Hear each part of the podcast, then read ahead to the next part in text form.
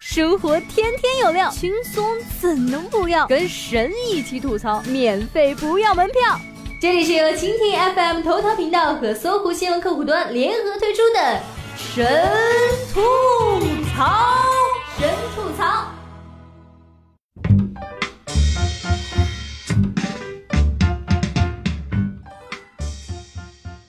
Hello，大家好，欢迎来到本期的神吐槽，我是任然。太阳当空照，花儿对我笑，小鸟说早早早，你为什么戴着大口罩啊？二零一六年的第一场大霾比以往来的更早一些，天气这么早，就少出去浪吧，在家待着，看了很多关于收拾出租屋来提升生活品质的帖子，发现最容易出效果的工具还是滤镜啊，看了半天，最终还是放弃了。毕竟是出租屋，打扫干净就行了，何苦折腾花冤枉钱？别误会，我可不是什么朴实节俭、会过日子的人，我只是单纯的穷而已。最近天气实在很糟，不小心就发烧了。去门诊输液，有个萝莉护士过来换吊瓶，无奈身高有限，怎么也挂不上去。陪我一块来打针的兄弟说：“我来帮你。”小护士满脸感激，谢谢。还没等说完，这货就把小护士抱了起来。打完针回家歇着，到晚上开始寻思，这一天不工作，总觉得少了些什么。仔细一想，少了点烦恼啊。再仔细一想，其实多了一堆事儿。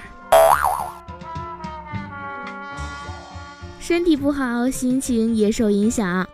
最近啊，觉得除了自己以外的很多人都是 NPC。有事实证明，自己经常有无法组织的语言的情况，当众发言还会紧张。但很多人说话都很流畅，不慌不忙，很有条理，这明显是他们有剧本啊！生活大舞台，处处靠演技。最近在追一个新剧，有很多影帝大腕出演，剧情针砭时弊。刚演到第二集，中纪委纪录片《永远在路上》第二集。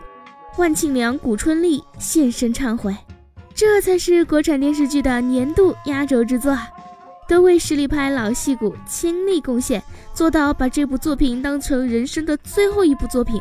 建议广电把这些剪成一部电影送去参展，什么奥斯卡、金球、金熊，那全都不在话下。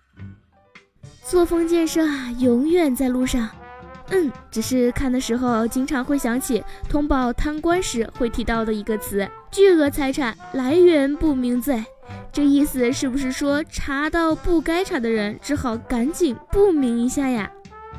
勿以恶小而为之，勿以善小而不为。天降横祸，出租车被大货车砸扁，司机生生被压死。十七号晚上，在北京通州发生了一起车祸。小轿车随意违规变道加塞，大货车于红灯未减速而强行转向，结果侧翻压扁了规规矩矩等信号灯的出租车，致使出租车司机当场丧命。总结一下，一共四辆车，一辆闯红灯，一辆准备闯红灯，一辆压白实线变道，一辆遵守交规等红灯。结果遵守交规的死了。我就看不懂了，是不是说在路上只有闯红灯才能逃过此劫？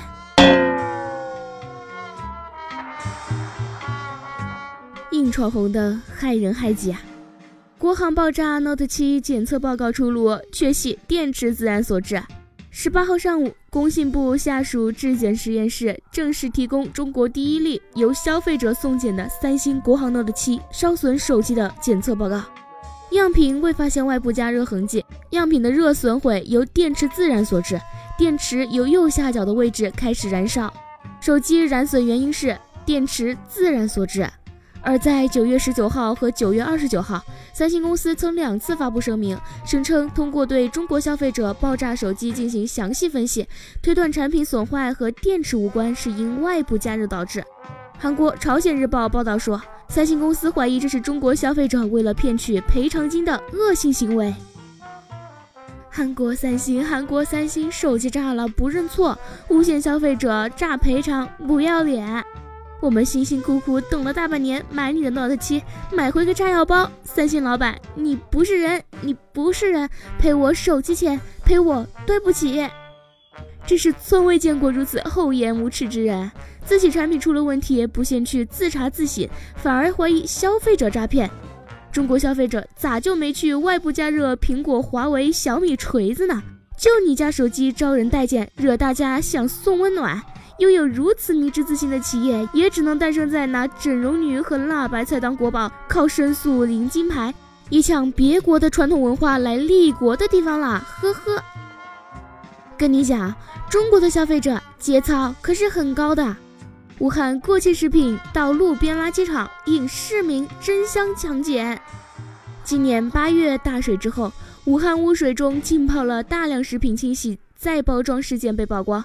十一期间。记者重返武汉，发现食品仓库将大批量积压的各种过期变质食品扔倒在路边臭烘烘的垃圾场，被一些人看到之后，又翻出争相抢捡或在现场吃捡到的奶油、巧克力、鸡块、凤爪、黑糖、鸡蛋等食品。老沙抿了一口茶，你脸疼不？不疼，捡的又不是买的，不是买的就不算消费，不是消费者。这里体现的是大武汉市民勤俭节约、艰苦奋斗的优良作风。况且市民朋友们吃了变质的食品后，如果没毛病，捡了大便宜不说，还帮助环卫系统缓解了清洁压力。要是不幸引发肠胃问题，肯定得负一就诊吧，又能为武汉市卫生系统创收，多好呀！说到捡东西吧，昨天我在路上捡了一条受伤的蛇。现在城市里有蛇都不算稀奇，毕竟爱好放生的人那么多。于是我小心翼翼地把蛇带回家，放在一个大罐子里。为了帮蛇快速康复，我放了五十克人参，两百克枸杞，二十克当归，让它补一补。另外，我还放了五千毫升的白酒，帮蛇的伤口消毒。最后，为了不打扰蛇，我把瓶口给封闭了。啊，希望它能。早日康复啊！有很多姑娘都在等一个愿意送她口红的小伙子，也有很多小伙子想给姑娘送口红，却不知道送给谁啊？听上去是不是有一种错位的浪漫？那我换个说法，找不到男朋友的女生与找不到女朋友的男生，他们是互相看不上的，这才是现实啊！这世上还有这样一种女人，她出身名门，落落大方，身轻丰满，肤白貌美，知书达理，温文尔雅，房产无数，家资千万，但风云不测，绝症夺走了丈夫的生命。但显然她没有被残酷的生活所击倒，掩埋好丈夫，她一个鲤鱼打挺，重新上路，风采奕奕地活跃在每一个电线杆上的重金求子广告中，坚强地活下去。还有网上一些妖艳的女人，成天说玩累了就找个老实人嫁了。呵呵，我真是无语了。他们到底什么时候玩累了？我等不及了。被动等待不如主动出击。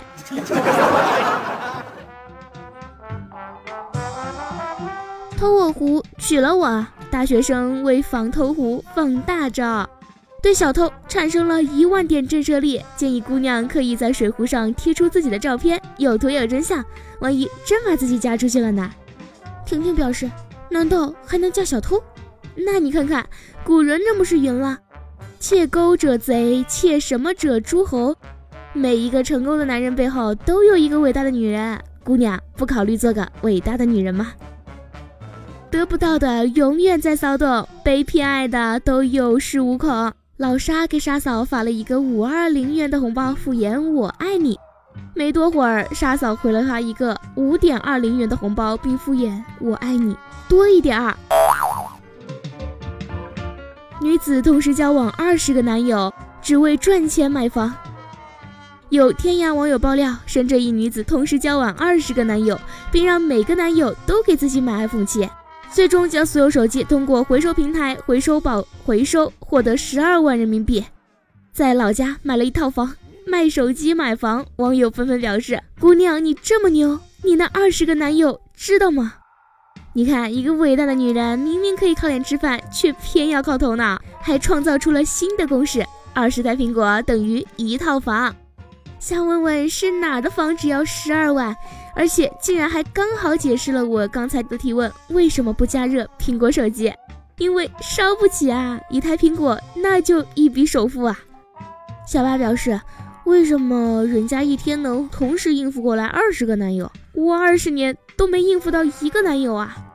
甜甜说，别问别人男朋友这么好是哪找的，这些男朋友都是被你们发好人卡发掉的呀。那么今天的问题就来了：同时交往二十个男友的姑娘和同时交往十七个女友的男子，哪个更牛逼？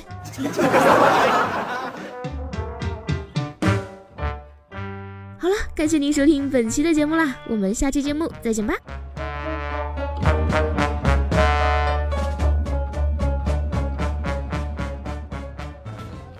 想听更多神吐槽，请锁定蜻蜓 FM 头条频道和搜狐新闻客户端。